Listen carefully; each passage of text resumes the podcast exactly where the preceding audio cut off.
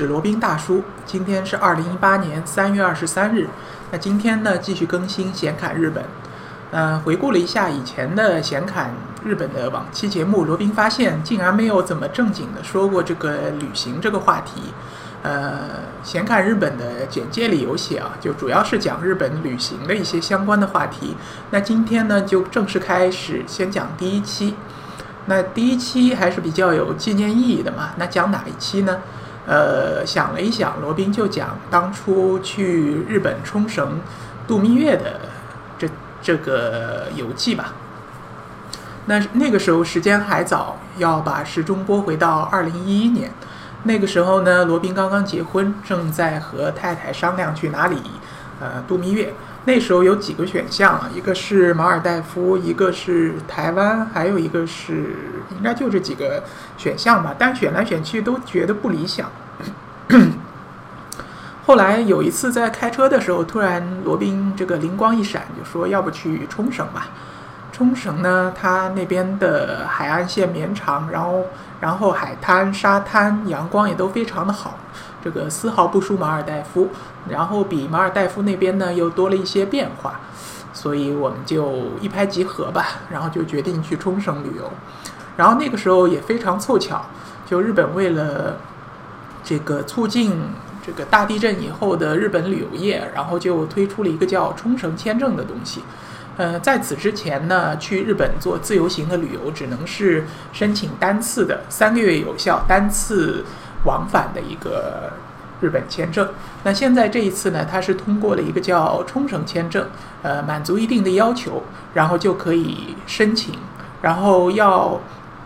第一次前往日本呢，必须要在冲绳本岛，然后要住一晚，然后以后的话呢，就可以在三年内随意的、不限次数的往返出入日本。当时刚推出的时候，这个要求还是比较高的。那个时候是要求年收入大约二十五万，然后还有其他的一些要求吧。呃，那个时候罗宾收入还没有那么高，后来终于想了一些办法，终于勉强达到了他的要求。然后把材料递上去以后，这个战战兢兢等了大概两三周的时间，终于这个签证还是下来了。那，呃，终于这个这个。对我们来说是一个天大的好消息了，于是就赶紧买机票，然后就，呃，准备踏上前往冲绳的旅程。那给大家简单介绍一下冲绳的背景啊。冲绳现在呢是日本的领土，它以前呢是一个独立的王国，叫琉球王国。呃，冲绳的位置是位于日本本岛和在台湾之间。呃，大家非常熟悉的那个叉叉岛，就有争议的那个岛呢，就是在冲绳。呃，和台湾之间的，呃，这个就不提啊。冲绳呢，它地方其实并不大，就是在这个太平洋当中的一个类似一个明珠的样子吧。然后它当地的居民呢是，呃，应该是叫冲绳当地，它叫琉球人。那当然，日本他们是不承认他们这上面的是少数民族嘛，还是觉得他们是那个日本人。冲绳呢，它比较有名的就是它的这个民谣，还有它的阳光沙滩，呃，还有最有名的就是在二战时期打了一场非常血腥的这个冲绳战役，好像是死阵亡了十几万美军吧，然后呃，日军应该也是全军覆没，然后岛上的居民也死了非常的多。这个是这个冲绳比较有名的，在国际上比较有名的一个特点吧。当然，对我们来说，此次蜜月行最关键的还是希望能够这个美美的欣赏这个阳光、海滩，呃，踩踩水，然后这个抓抓这个螃蟹，然后玩玩海星，这这些是比较重要的。好了，闲话不多说啊，然后就我们从上海出发，然后直飞冲绳的首都，啊，也不是首都，那叫首府啊。直飞冲绳的首府叫那霸，那就是这那的那，霸呢就是霸王的霸。罗宾猜想呢，这个名字应该是琉球语翻译过来的。OK，好，那我们的旅程呢就就此开始了。这个第一给我们带来的第一个震撼呢，就是还没有下飞机就给我们了带来一震撼。这个时候呢，记得是已经飞到了飞临冲绳很近的地方了。然后呃，就从窗舷窗外往下看呢，就可以看到这个非常蓝的海水在下面。熠熠声波，然后太阳也非常的好，然后下面还有一个个无人的小岛，然后还有一些帆船在上面这个摇曳，然后飞机上几乎只要是靠窗的人都是探头往下看了，这非常非常好看的一个这个景色，完全是一种热带风光，很有意境，看上去也让人这个印象深刻。罗宾是记到了现在，现在只要眼睛一闭起来就能想起当时的情景，然后飞机就缓缓落地了。冲绳那边呢，有一点不大好，就是它的国际机场啊，它它和那个通往市内的单轨列车不是连在一块儿的，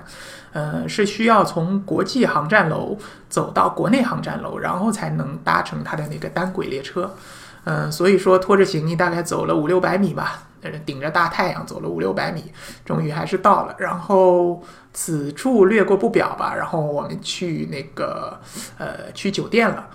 然后，因为买的是这个早班航班嘛，到了酒店那边也就是下午一点多，呃，但是想去 check in 的时候，发现酒店还不允许 check in。然后那家酒店呢，告知我们，他要到下午四点我们才可以去入住。好像日本这边的酒店基本都是这样一个一个规定，呃，如果是退房的话呢，一般是早上十点或者晚一点的早上十一点。呃，如果是要那个入住的话呢，一般是下午三点或者下午四点都有，这样可能就是留出当中的时间，可以给他的服务人员进行清扫打扫吧，是这样一个原因吧。那没有办法，我们就把这个行李先行寄存在，先行寄存在这个酒店那边，然后先出去玩了。好，我们继续啊，那个从酒店出来以后呢，然后就。去这个位于那霸市内的一个叫首里城的地方。这个首里城呢，就是以前，呃，作为琉球王朝的时候，它是首都，也是王城所在地。那个是整个那霸的制高点，可以从首里城呢俯瞰整个那霸市，呃，风景也非常的不错。因为冲绳岛其实是一个比较狭窄的一个岛屿，在首里城呢，其实可以看到这个冲绳，呃，左面和右面的海，其实都能看到的，非常的好看。嗯，呃，这个不同于国内的一些旅游景点，因为冲绳作为一个比较热门的旅游景点，在日本国内也是比较受欢迎的。有不少日本人呢，就是到了假期的时候，可能也会去冲绳玩度假，然后这个在沙滩上躺一躺，也是一种非常享受的生活。呃，猜想可能冲绳对于日本人的这个。嗯，它的一个位置就相当于三亚，对于我们中国人而言吧，是一个这个岛屿，就热带岛屿的这样一个度假度假胜地。嗯，但是呢，去了这个首里城，首里城照照理说这么一个热门的景点，应该是人非常多的，但实际上到了那边，其实游客并不是很多。有的时候呢，走着走着，发现前后竟然一个人都没有。那有可能吧，只能说有可能。呃，首里城这边，呃。或者说冲绳这边，呃，跟团来的中国游客还不是太多，嗯，所以这个人员也不是很集中。我们当然也乐得清闲了，在这种人比较少的景点逛逛，还是非常惬意的。然后这时候看到了一个非常稀奇的景观，就看到呢，在路旁边有一棵树，树上搭了一个挺大的窝，应该是有差不多。半米见方吧，然后不是方的，是一个圆的，嗯，然后这个窝里呢，竟然是一只鸭子的窝，呃，里面有一些小鸭子，还有一只大鸭子在里面探头探脑的，这个还真是以前从来没有见过，呃，应该也没有人会去打扰他们的平静生活。然后那个鸭子探头探脑了一回呢，然后就跳出来，带着一帮小鸭子在旁边的一个景观湖里面游泳，看上去也挺好玩的。哦，不知道怎么回事，就是日本这边的乌鸦也非常的多，呃，到哪里都可以看到那种非常硕大的乌鸦。然后查了一下，应该这种乌鸦和普通的乌鸦还不是一个种，应该是叫那个大乌鸦或者叫渡鸦，渡就是百度的渡渡鸦，就是它的这个品种可能会比较不一样一点，个子比较大，然后毛呢是非常的油光滑亮，然后叫起来声音也很响，就啊啊啊，所以说这个特点在日本也是比较明显的。在首里城逛了一圈，说实话，这首里城其实一点都不大，就逛一圈可能也只需要半个小时左右吧，就逛完了。毕竟琉球王国作为一个呃小小的海外的一个小王朝，这个不可能做一个很大的王宫。当然，罗宾本人也没有去过这个故宫之类的，也没有什么对比。呃，就是走马观花的看一看，觉得还是不错的。逛下来呢，觉得呃，冲绳这一边受其实受中国呃以前古代的文化文化的这个浸染还是比较多的，基本上就表现为就是和日本本岛呃风格差异比较大，还是。很大程度上受了中国中原王朝的一些影响，包括它的这个呃牌匾啊，呃，包括它的建筑啊，有很多的这个中式风格的影子在那边。OK，然后逛完了首里城，然后我们就往回走，往回走到酒店休息了一会儿，准备明天的旅程。那第二天呢，我们就是准备是搭船，然后去冲绳的离岛。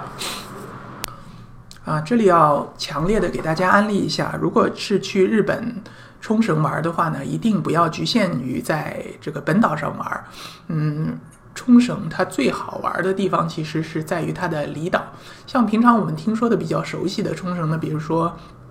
嗯，那个水族馆啊。呃，万座毛啊，什么残波甲，还有那个首里城啊，还有那些什么海鲜鱼市场啊，这些都是在本岛的，当然是也是值得一玩的。但是冲绳最精华的这些东西呢，或者说最令人陶醉的、最令人印象深刻的呢，是在离岛。呃，冲绳这边离岛非常多，就是除了它的本岛就最大的岛以外，它周边还有很多小岛，就比如说，呃，我们听说的比较多的有那个石垣岛，呃，宫古岛。还有那个九米岛，还有旁边离得最近的是那个，呃，应该是叫杜加夫岛，还有座间卫岛这样的一些岛屿。它的特点是怎么样呢？就冲绳本岛，它的海水已经够蓝了，但是跟它的离岛上的海水沙滩比起来呢，这个本岛上的海水又显得不是那么清澈干净了。呃，它而且冲绳它的海水是有层次的，就因为它它下面的这个礁石还有珊瑚，珊瑚礁非常的多，然后高低深浅都不一样，然后海海水呢，尤其是在阳光非常好的时候，海水照射下来，呃，下面是有那种比较深色的礁石的，然后有的地方呢是显示出那种祖母绿般的颜色，有的地方呢是那个浅蓝色，再往深处就是深蓝色，就是海水的层次颜色的层次非常的。呃呃，多变也非常的好看，呃，然后在海里面做浮潜的时候，所谓浮潜就是脸上戴一个那个带一根管子的一个面具啊，那个那个潜水镜，sorry 是潜水镜，然后就脸是趴在那个水里，然后身体是浮在水面上的这样一个比较简单的。嗯，一个游泳的一个方式吧。你只要把这个脸趴进水里，基本上你立刻就可以看到，在海水里有无数的鱼，包括热带鱼啊、各种小鱼啊、那个什么小丑鱼啊，什么乱七八糟的，非常多的海生生物你都可以看见，似乎就是触手可及，但实际上你是抓不到它们的，它们远比你动作灵活。嗯，这种水生生物真是非常多。呃，罗宾不知道在三亚那边是不是也是这样，但是冲绳这边的这里海里的水生生物能看到非常多，所以有机会一定要去浮潜一下，一定要下个水。然后据说呢，冲绳这边的珊瑚它也是千姿百态吧。据说它它好像是面积是比不上澳大利亚的大堡礁，但是它在珊瑚的数量上呢是呃超过大堡礁的。所以说去冲绳你不看一下这个珊瑚礁，不看一下海生生物，呃不下一下水，那真的是白来了。好，那说到就是去离岛，那有几种方式啊？一种就是搭乘那种小型的飞机，就比如说螺旋桨飞机或者小型的喷气客机，呃，前往这些离岛。那些比较大的岛屿基本都是有机场的，呃，就比如说像去比较远的那个，呃，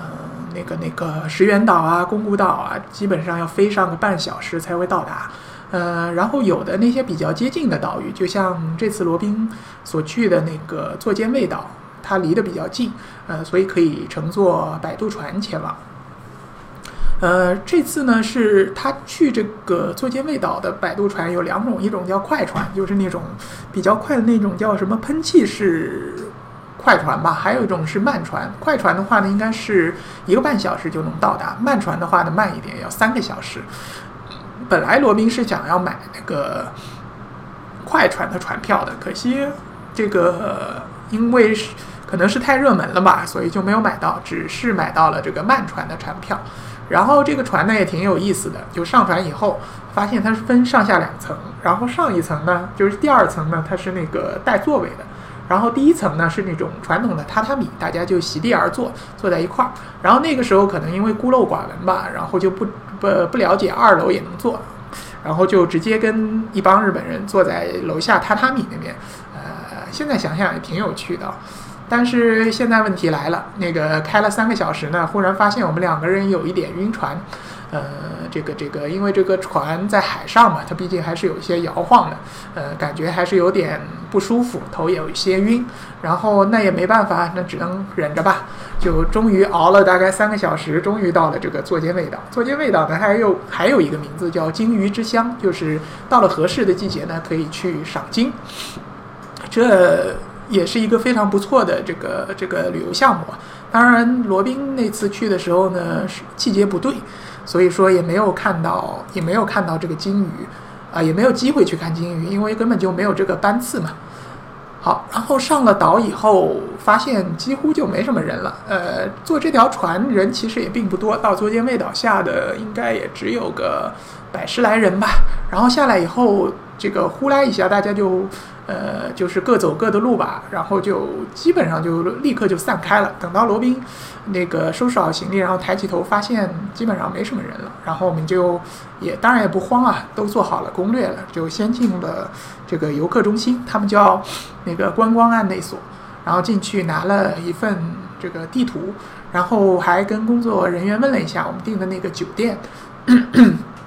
订了一个酒店是到底怎么走？然后工作人员也非常的热情啊，还是一如既往的这种，呃，呃，这种充满服务意识的这个公务员。然后就跟罗宾说啊，你这个顺着这门口这条路，然后先右转，然后再往前走，大概走呃五百米左右就可以看到了。然后这家酒店呢，它其实还是座间卫岛上最大的一家酒店，这个价格也是非常的不便宜。呃，因为当时考虑到毕竟是度蜜月嘛，不能过得太艰苦，就选了岛上的最好的一家酒店。呃，是一家这个七八十年代风格的这样一种这个这个民宿性的酒店。呃，价格可能可能你不一定猜得到，它是一晚上要一千五百元。就二零一一年的时候，一千五百元也是非常大的一笔数额了。但毕竟考虑是蜜月嘛，那也就豁出去了。进去以后呢，这个这房间也是那种日式榻榻米的房间啊，看着很新奇。然后我们就当然也闲不住吧，到的是到的时候呢是那个呃也是刚刚下午，嗯，这个现在就睡觉好像也有点也有点这个太早了，然后我们就呃出去走走吧。然后在外面走，但是发现呢，冲绳，我们低估了这个冲绳的这个阳光，这边的这个阳光还是非常的炽烈了，晒在身上这个又热，然后，呃，阳光非常晃眼睛，反正走起来还是还是挺挺挺让人这个难受的，头上一会儿就出了一大兜汗。然后后来逛了一会儿呢，我们想要不还是去海滩走走吧。然后于是就顺着指示牌儿，然后走到了一个叫什么海滩呢，叫古座间卫海滩吧。然后那个海滩，这个沙是白色的，就是应该是像三亚一样，它的沙就是纯白色的。呃，它的沙子的主要的来源呢，就是那个珊珊瑚礁，呃，风化以后变成的这种。白沙滩看上去也很好看，当然踩上去的脚感不是太好，也比较粗。如果是你那个赤脚踩的话，恐怕会挺疼的。好了，那接下来呢，我们一看海，那就冲，赶紧冲进去吧。先拍了几张凹造型的照片，然后呢就开始玩水，也先到水里面泡一会儿，然后又开始。我们这个时候发现了有稀奇的东西啊。在海边有一个礁石，礁石上呢还有一些小鲍鱼，然后我们就这个拿出了这个这个工具啊，凿了几个鲍鱼下来。不过虽然后来发现那个那个呃有牌子啊，他说不要这个随意的去呃捕捉这个海里的这些鲍鱼啊、贝壳类啊、鱼类啊之类的。呃，那当时也不知者不罪吧，所以也就抓了一抓了一些，当然也不多。然后我们就拿着这个，呃，赶紧回酒店，然后拿上了浮潜的装备，开始浮潜了。呃，浮潜其实还是挺挺好玩的一种体验，尤其当在水里面，呃，看到这么多的这个热带鱼，主要还是这种热带鱼类，像那个蓝色的，就是海水，呃，那个叫什么《海底总动员》里面有一种有一条鱼叫多里，就是那种蓝色的鱼，还有小丑鱼，还有那种各种各样叫不出名字的热带鱼。然后还有，竟然还发现有海蛇，然后在沙滩。就是海底的沙滩那边游来游去，然后还有看到水母，嗯，当然不确定啊，应该看上去挺像的。然后据说这个水母大多数都有毒的嘛，然后我们赶紧就逃得远了一点。然后这个稀里呼噜，然后玩了好大一会儿，然后差不多太阳快下山了，然后我们终于这还是这个走上沙滩，然后就往回走了。呃，回到酒店以后呢，发现这个酒店已经把我们的晚餐准备好了。因为这个酒店它还是物有所值的，呃，它虽然贵，但是它是包早餐和晚餐两顿。呃，经过了一番运动吧，两个人都饥肠辘辘了，然后就决定大吃一番吧。呃，这。个准备的晚餐真是又丰盛又好吃，而且非常的新鲜。它那个鱼应该就是刚捉上来的，然后很新鲜，肉质很紧，然后还有生鱼片，然后还有他们手做的蛋糕，还有各种天妇罗啊，还有一些那个味增汤啊，反正就是非常的好吃。然后哦，他们的米饭也非常的好吃。然后罗宾也是吃了两大碗，然后才感觉这个呃心满意足了。那这一天我们的行程就差不多就。告一段落了，那以后的这个冲绳蜜月行呢，那就下一期继续给大家分享。今天呢，那就先到这里。呃，如果有想这个跟罗宾交流的听众朋友，可以加罗宾的微信，罗宾的微信号呢是八二七四七九七零八二七四七九七零，请在这个添加的时候附附言呃，闲侃日本。